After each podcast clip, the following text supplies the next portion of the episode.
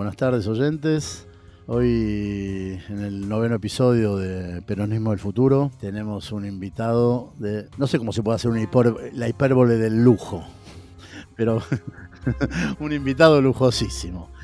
Eh, el, el, economista por la Universidad de Buenos Aires, profesor de análisis de la sociedad argentina en la Facultad de Ciencias Sociales, eh, gran polemista eh, en los medios de comunicación y en las redes, es casi nuestro economista estrella de Twitter.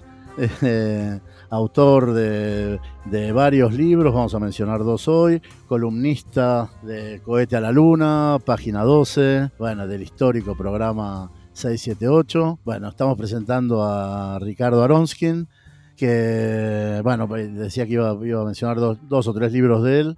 Eh, el último de este año, que lo sacó con la Universidad General Sarmiento, un libro sobre Celso Furtado y el desarrollismo en América Latina uno muy lindo que se llama Riesgo País, eh, la jerga financiera como mecanismo de poder, lo sacó con Capital Intelectual. Soy Diego Herzovich. Soy Alejandro Alio. Somos Peronismo, del futuro.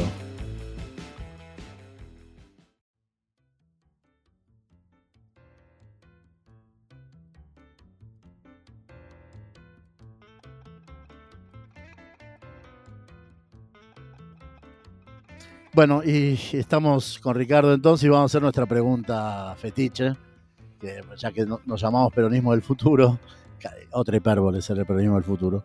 Eh, lo primero que te queremos preguntar, Ricardo, es eh, ¿cómo ves el futuro del peronismo?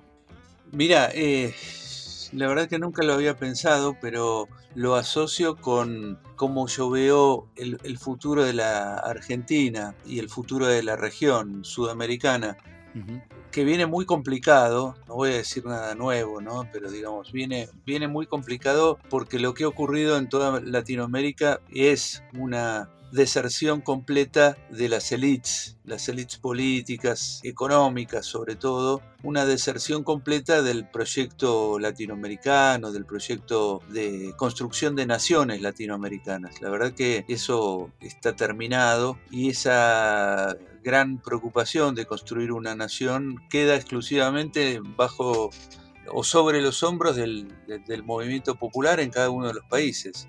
Lo que se hace muy difícil en una región que viene ya muy golpeada, siglos y que en las últimas décadas también recibió unos golpes muy fuertes por parte del neoliberalismo, la globalización. ¿Qué te quiero decir con esto? Que yo no, no, soy futurólogo, pero yo veo muy difícil que nuestros países eh, salgan adelante si no es en el contexto de una cierta unión latinoamericana y aparte aprovechando algún tipo de crisis del orden mundial. Bien.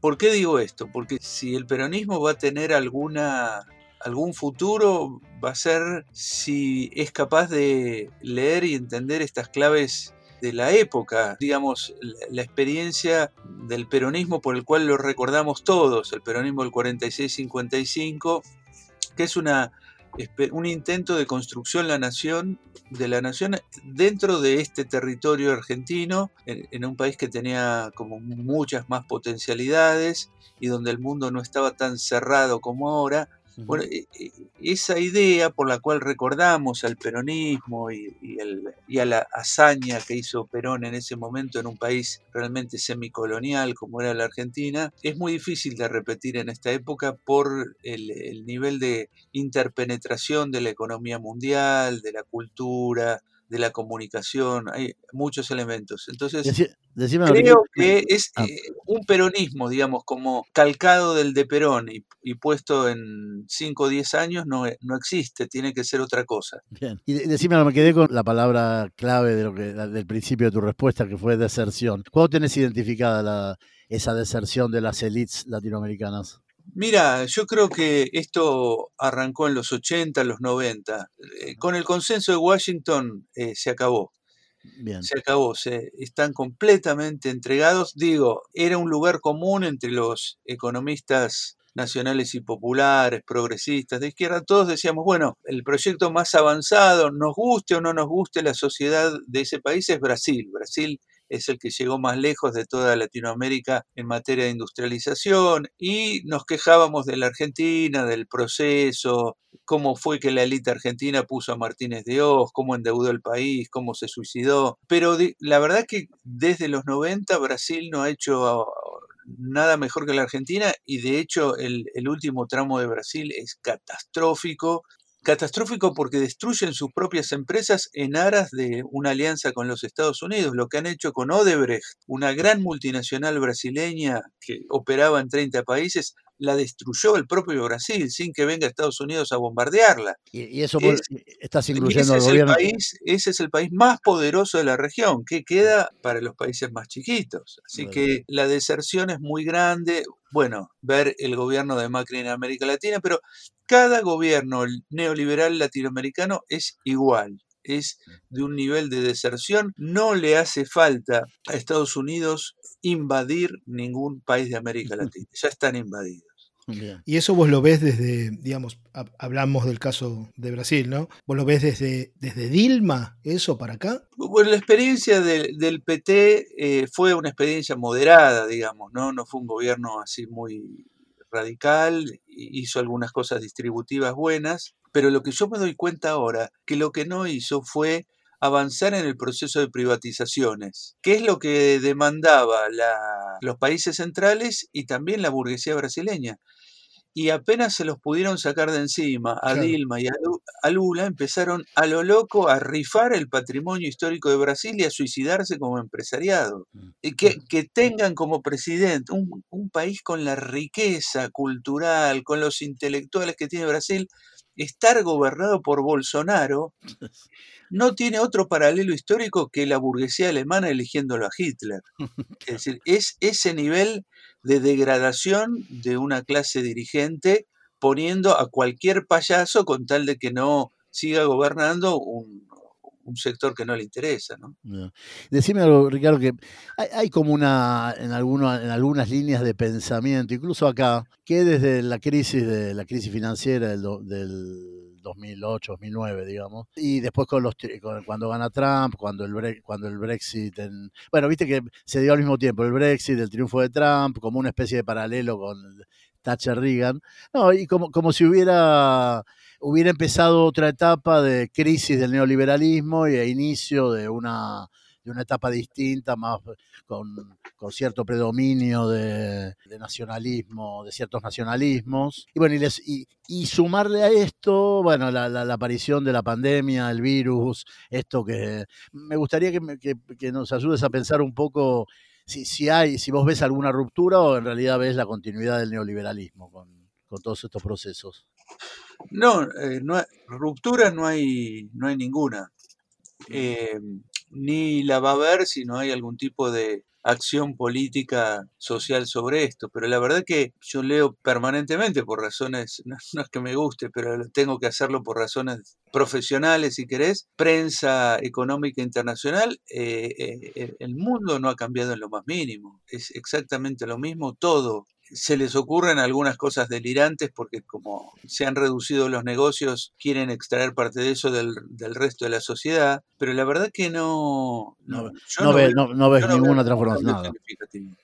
Y esta cuestión de la bipolaridad China-Estados Unidos tampoco te llama demasiado la atención. No, no, es interesante, es interesante porque parte de la prosperidad china se logró en una alianza con las multinacionales occidentales, que están todas en China. Toda multinacional que se precie tiene que tener alguna filial importante en China. Y esto es interesante porque las multinacionales son transversales a Estados Unidos y China muchas multinacionales norteamericanas, Apple, por ejemplo, produce buena parte de sus equipos en China. Entonces, esto de una guerra que no es solamente comercial, es una guerra hegemónica entre China y Estados Unidos, tiene un componente raro que es que muchas empresas están en los dos lados. En general, el negocio para las multinacionales es producir en China con mano de obra barata y vender en Occidente con salarios más altos pero eso es un esquema que es insostenible en el tiempo porque la, disparidad comercial entre China y Estados Unidos es brutal y los, los norteamericanos ya quieren terminar con esta cuestión. Así que eso es un tema interesante, es un tema de cómo de, el hecho de que Estados Unidos adopte un lenguaje más nacionalista, proteccionista, es bien interesante. Ahí hay una fractura dentro de los Estados Unidos entre dos elites de características diferentes. Todo eso lo estamos viendo con muchísimo interés porque tampoco sabemos cómo van a terminar las elecciones en Estados Unidos, pero es una situación de fractura dentro de los Estados Unidos como no, no habíamos visto en otras épocas. Hay un consen- consenso fracturado dentro de Estados Unidos. Y China le mete presión porque China es un, bueno, es un gran mercado, digamos, y es una gran potencia. Y China, a diferencia de América Latina, no está dirigida por élites vencidas, sino por una élite dirigente, que es el Partido Comunista, muy organizada, muy centralizada, muy fuerte y muy nacionalista. Así que es una potencia en despliegue formidable y yo creo que los Estados Unidos están discutiendo cómo hacen para contenerla. Quiero terminar esta primera parte, no, no para que la respondas ahora, con una pregunta que puede ser que lo charlábamos con Ale. La producción del programa es charlar toda la semana, mandarnos WhatsApp y charlar sobre, sobre política argentina o internacional o sobre peronismo. Y una de las cosas que, que decíamos ahora que, que, bueno, después vamos a hablar un poco de salarios en Argentina, en la segunda parte, pero ¿no te imaginas que Apple venga a poner una fabriquita acá cuando salga de China? Bueno, lo dejamos, lo dejamos para, no sé si la vas a responder, pero, pero lo dejamos para la segunda parte. Muy bien.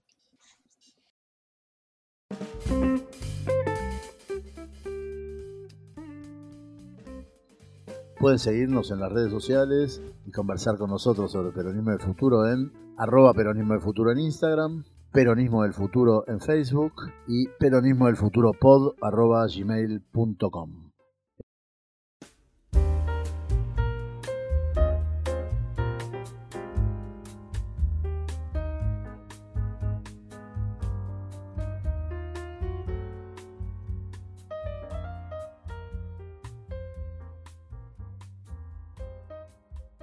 Recién eh, Diego se atrevía a esta pregunta tan rara, pero que en realidad es una pregunta que nos venimos haciendo hace bastante tiempo. Si, si es posible o si, o si es deseable, digo, visto la, deserción de, la- las élites económicas nacionales, si, la alternativa es esa, ¿no? La, digamos, que vengan esas corporaciones transnacionales y se instalen, si eso puede ser una solución a la economía de la Argentina, por ejemplo. Bueno, yo les tengo que hacer una respuesta breve, así que diría dos cosas. En general, est- estas corrientes, esos flujos de inversión, no los definimos desde el mundo periférico. Es decir, las definen las multinacionales en base a una serie de criterios. Por ejemplo, cuando ellos se van a China, China les ofrece mano de obra baratísima, ya no es tan barata la mano de obra china, pero en su momento lo era, y condiciones políticas absolutamente espectaculares, es decir, completa estabilidad política, un régimen de partido único, los sindicatos que no hacen despelote, el Partido Comunista es el partido de gobierno, o sea, no, no impugna nada de cómo funciona la economía, y décadas por delante de poder hacer ese negocio, con lo cual de a poco se va yendo una catarata enorme de firmas multinacionales a instalarse en China en esas condiciones ultra privilegiadas. Con esto empiezo a hacer el listado de lo que las multinacionales buscan. Buscan precios muy bajos de mano de obra, de impuestos, de energía eléctrica, de combustible, o sea, todo lo que les sirva para abaratar costos, eh, contratos de largo plazo, es decir, no, no se van a ir a un país para quedarse un año, es decir, van y tratan de quedarse 20, 30 años si eso es posible. Y la otro, tan importante como eso, es el tema de estabilidad política, es decir, que haya un régimen que les garantice que no le cambian esa regla de juego, es decir, que no- de pronto no venga Perón y les aumente el, el salario a los chinos y, y- y nos arruina todo el estofado. Entonces, eh, digo esto es importante porque uno, a América Latina por ahora las multinacionales no la ven como un lugar de inversión industrial, la ven como fuente de recursos naturales y por eso van a otros lados, van a sudeste asiático, van a China, están ahí, este, están entrando en Bangladesh. Eh, pero esa es la zona, mano de obra muy barata. Si después de ahí se van a ir a algún lado, se van a ir a África. Claro. Ya. A los- Eh, Ahora, África, eh, África es un continente que promete, ¿no? Sí, sí, es un continente que, que va a decir lo suyo dentro de unas décadas, todavía no. Todavía no. Pero el otro tema, específicamente argentino, que es muy interesante, y yo creo que habla bien de nosotros, no habla mal, sino habla bien, es una de las sociedades más indómitas de América Latina. Esto quiere decir, vos ves Chile, que es el modelo de toda la burguesía latinoamericana, y lograron, después de una dictadura de 17 años, estabilizar un sistema político por 30 años más. Por 30, recién ahora hay un levantamiento social contra eso. Pero para las multinacionales eso es maravilloso. Es decir, primero un régimen militar que revienta a, la impugnación social y después te arman un sistema bipartidista donde gane quien gane, sigue el neoliberalismo. Eso es el paraíso, el ideal de las multinacionales, que ahora aparentemente también lo lograron en Perú. si pasan los gobiernos de cualquier signo, no importa, el régimen económico está ya como establecido. Bueno, eso no pasa en la Argentina. Ricardo. No, pasa, y entonces este, va a pasar mucho tiempo hasta que los tipos digan, bueno, podemos poner eh, plates, aunque hoy tengamos salarios pulverizados, como los tipos no saben políticamente hacia dónde va el país, y hasta que no lo tengan claro, que esa era la misión de Macri que fracasó, pero digamos, esa es la función. Eh, condiciones económicas propicias para las multinacionales, pero tan importante como eso es la estabilidad política. Tomo dos cosas de lo que dijiste. Una cosa del final, de la derrota de Macri, y otra, una palabra que me encanta y que hace mucho que no uso, que, eh, que es la palabra indómita, sociedad indómita. Están un poco indómitas las, las clases dominantes de la Argentina, ¿no? Digo, como que entre imponernos el tema del dólar, esta cosa del golpe de mercado, están como indómitos, ¿no? Sí, sí, ahí me parece que hay una, hay una combinación, eh, por un lado, están francamente en una situación muy, muy insurrecta, digamos, en relación a la democracia, muy insurrecta, y se encuentran con un gobierno que, a mi juicio, y por ahora, se está comportando como si viniera de otro lado a gobernar Argentina, porque hay una especie de hago como que estos no son unos salvajes, hago como que esta gente de diálogo, hago como que eh, son responsables. y hay una, una, serie de supuestos. Me acuerdo falsos. El, ministro de, Economía Guzmán se había hecho ilusiones que cuando terminara el acuerdo con los bonistas, que fue un buen acuerdo, iba a volver a la Argentina y ya no iba a tener más problemas cambiarios, porque la verdad que le, hay superávit comercial permanente, 1.200, 1.400 millones de dólares por mes. Arreglamos con los bonistas, durante unos años no le pagamos, vamos a arreglar con el fondo y vamos a arreglar que durante unos años no le pagamos, con lo cual no hay nada que genere o que pueda generar en realidad una crisis cambiaria. Y sin embargo tenés crisis cambiaria por la característica de los actores locales. Y eso me parece que al ministro de Economía se le pasó. Es decir, pensó que estábamos hablando con mercados con expectativas racionales y estamos hablando con otro tipo de gente. Claro, él sí viene de otro lado, viene de Colombia, ¿no? Sí, y se nota. Hoy miraba con atención el tema de que eso, de que mientras el dólar volaba, eh, sin embargo el riesgo país se mantenía en mil, hoy creo que 1400 puntos. Hay una expectativa diferente, digamos, entre los, los empresarios argentinos y los acreedores externos, digamos, son, son dos miradas realmente diferentes. Sí, no, no, no siempre opinan lo mismo, pero una aclaración. El, riesgo país mide en realidad el, eh, el, peligro de que la Argentina deje pagar su deuda externa. Ahora no hay ningún peligro. La verdad que el riesgo país debería estar mucho más bajo, mucho más bajo. Y en cambio lo del dólar teóricamente mide la escasez de dólares, que es una escasez artificial creada en las reservas del Banco Central y donde están todos los vampiros tratando de de hacer un negocio mezquino de corto plazo. Ahí es donde vos ves que la, la élite local es una basura, porque, a ver, suponete que lo logran, ¿no? Que fuerzan una devaluación y el tipo de cambio oficial se va, no sé, a 130. El masazo que es eso para la economía argentina y para la situación social es tremebundo. Devastador, ¿no? Tremebundo. Entonces es un nivel de irresponsabilidad. Yo creo que los tipos piensan que el caos no va a llegar a los countries o no va a llegar a, Barrio Parque. Esa es la idea. Uno, uno siente que, estamos frente a un abismo, pero que caemos todos en el abismo. Es que si generan un caos social, la verdad que estamos en un escenario completamente distinto de lo que se puede pensar. No es, no es la gente molestando en el centro, pues no se puede pasar con el taxi, no, va a ser otra cosa. Este, y es un nivel de irresponsabilidad, de aventurerismo, de mezquindad, de tacañería. Es muy impresionante. Pero no paran, ¿eh? Digo, porque e, ese, escenario, Ricardo, es... Eh, se, lo ve, o sea, si los tipos siguen, siguen, siguen y, y joden con la reserva y siguen haciendo negocio con la reserva del banco, no sé, ¿no? Sí, y me parece que lo que ellos huelen, que en eso son muy buenos, son las vacilaciones adentro del gobierno. Las vacilaciones, este, e, este libreto que se ha establecido Alberto de, ser la persona moderada, prudente, eh, dialoguista, equilibrada, no está frente a eso. No está frente a, no está frente a dialoguistas equilibrados, está frente a otro tipo de jugadores muy peligrosos. Vos fíjate que todo el alto empresariado argentino estuvo detrás del gobierno de Macri. Todos apoyaron ese gobierno. Todos dijeron, qué bien, por fin. Muchos perdieron mucha plata durante el gobierno de Macri. No hay una autocrítica en relación a eso. No dicen, mira, apoyamos un gobierno que fue un desastre. Pedimos disculpas.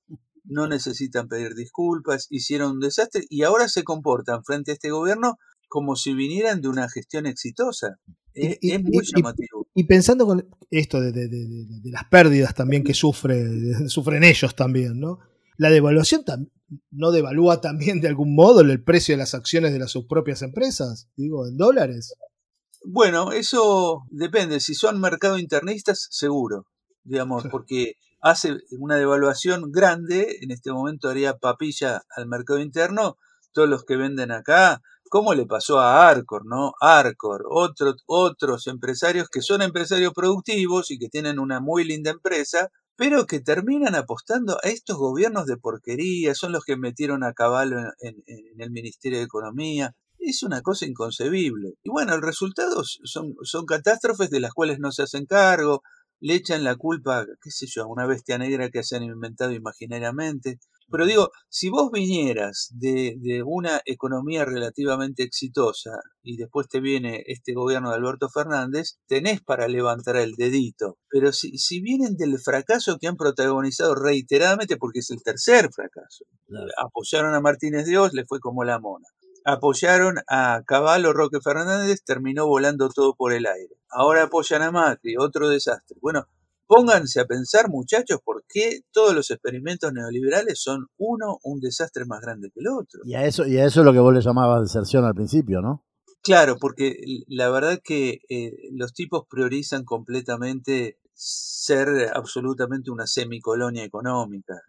Completamente. Te digo algo, en otra época existía en América Latina una corriente, el desarrollismo latinoamericano, donde había muchos empresarios, pero que tenían una visión no anti-occidental ni nada, pero que ponían mucho énfasis en el desarrollo nacional local. Estos directamente consumen ideología enlatada en los países centrales. Entonces, realmente son una cosa espantosa como fenómeno ideológico delirante, digamos, ¿no? Es como si yo me viera en el espejo y viera a Marilyn Monroe.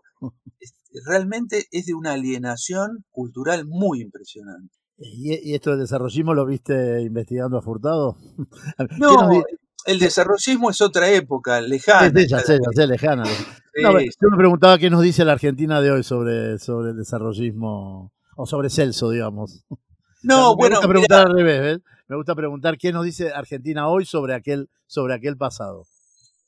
Bueno, Celso es extraordinario porque él representa el Brasil que pudo haber sido y que en el golpe del 64 él se tiene que ir de Brasil, le tenía responsabilidades gubernamentales importantes, se tiene que ir de ese Brasil en desarrollo y al mismo tiempo popular. El Brasil se lo, de aquel entonces, sigue en el camino de un elitismo muy grande, una sociedad de concentración del ingreso enorme, y cuando él puede volver del exilio a Brasil, ya Brasil no es lo, ya Brasil cambió, ya Brasil no lo necesita Furtado, pero no porque lo superó a Furtado, sino porque cayó intelectualmente en el neoliberalismo de origen norteamericano. Entonces ya no lo necesitaba más a Furtado. Eh, y Brasil quedó en la chatura que quedó por siempre hasta ahora, ¿no? Eh, y con Bolsonaro es todavía más el derrumbe de todo lo que apuntaba a ser un gran país a nivel mundial. Hay una cosa que quería preguntarles cómo veía este eje que ahora empieza a tener otra, una punta, o, este triángulo que tiene, que tiene una punta más ahora, eh, que es eh, México, Bolivia, Argentina. ¿Hay algo de que podemos rescatar de eso?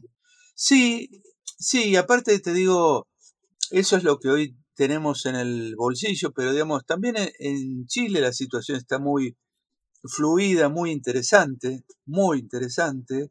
Y hay otras realidades latinoamericanas que también están en, en movimiento, en movimiento muy, muy complejo, nada está estabilizado, Ecuador no está estabilizado, Colombia no está estabilizada, Perú por ahora no aparece alternativa, pero puede empezar a aparecer una alternativa popular. Es decir, nada de esto está plenamente fijo. Lo de, lo de Bolivia viene súper bien, por la contundencia y porque no le pudieron hacer fraude y no le pudieron hacer fraude por la contundencia. Digo, es lo mismo que pasó con las pasos de acá. El macrismo no me cabe ninguna duda que pensaba hacer fraude, pero cuando le, le destrozan las perspectivas electorales, se, termina la historia, pero porque fue una contundente victoria popular. Así que eso es interesante eh, porque no, no garantiza una eh, estabilidad eh, regional neoliberal. La región sigue en disputa y sigue sin estabilizarse detrás de las élites neocoloniales latinoamericanas. Tenemos como un péndulo hermenéutico, un péndulo de interpretación de lo que está pasando así en el presente, en la coyuntura con, con el gobierno de Alberto. Bueno, Ale piensa más que, que el gobierno emula una especie de sangre, sudor y lágrimas y espera como en una espera expectante, como que pase el temblor, ¿no? Esta cosa de, bueno, lo que dijo hoy Alberto cuando, cuando extendió un poco la cuarentena, en el bueno, tenemos un futuro aventuroso, pues muy orientado al futuro y a, esperar que pase este, este temblor. Hay, como un, hay, ¿no? En los corrillos como una cosa de que hay que esperar hasta enero o hasta marzo, en fin. Eh, y después está la otra interpretación más vinculada con, si querés, con More, como el gobierno no reacciona, como que no tiene mucho Asís, ¿no? Moreno, estas voces peronistas más, eh, bueno, más del otro lado del peronismo, ¿no? Y como que, como que el mercado no deja de, este mercado incendiario, estas clases dominantes, irresponsables e incendiarias no dejan de pegar y como que, bueno, el gobierno no sabe para dónde salir. En este péndulo eh, nos movemos y quería que, a ver si, no sé, dónde, dónde te ubicás o qué te parece. Sí, eh, seguro que no me ubico en una postura de que las cosas sin hacer nada van a tomar un rumbo positivo. Me parece que no, ni, ni siquiera en términos de la pandemia. Yo estoy eh, vinculado con una serie de, científicos y especialistas que plantean permanentemente críticas a la, a la estrategia pública, también en el terreno pandémico, como muy muy pasiva y muy, en el fondo, este, renunciando a muchos objetivos que se podrían lograr en materia de salud pública. Ahora, en materia económica específicamente, yo creo que el gobierno de vuelta está reposando en la idea que eh, es probable que pase, que el año que viene haya una recuperación económica, un salto importante, porque partimos de un piso muy, muy bajo este año, así que es muy probable que haya un, una recuperación significativa. Pero me parece que el, eh, al gobierno le falta fijar prioridades claras porque, por lo menos en el terreno económico, eh, necesitamos con mucha, mucha urgencia una reconstrucción del poder estatal para orientar la economía, para decir, mira, en estas actividades se gana plata y en estas sos un delincuente y no solamente no ganas plata, sino que vas preso.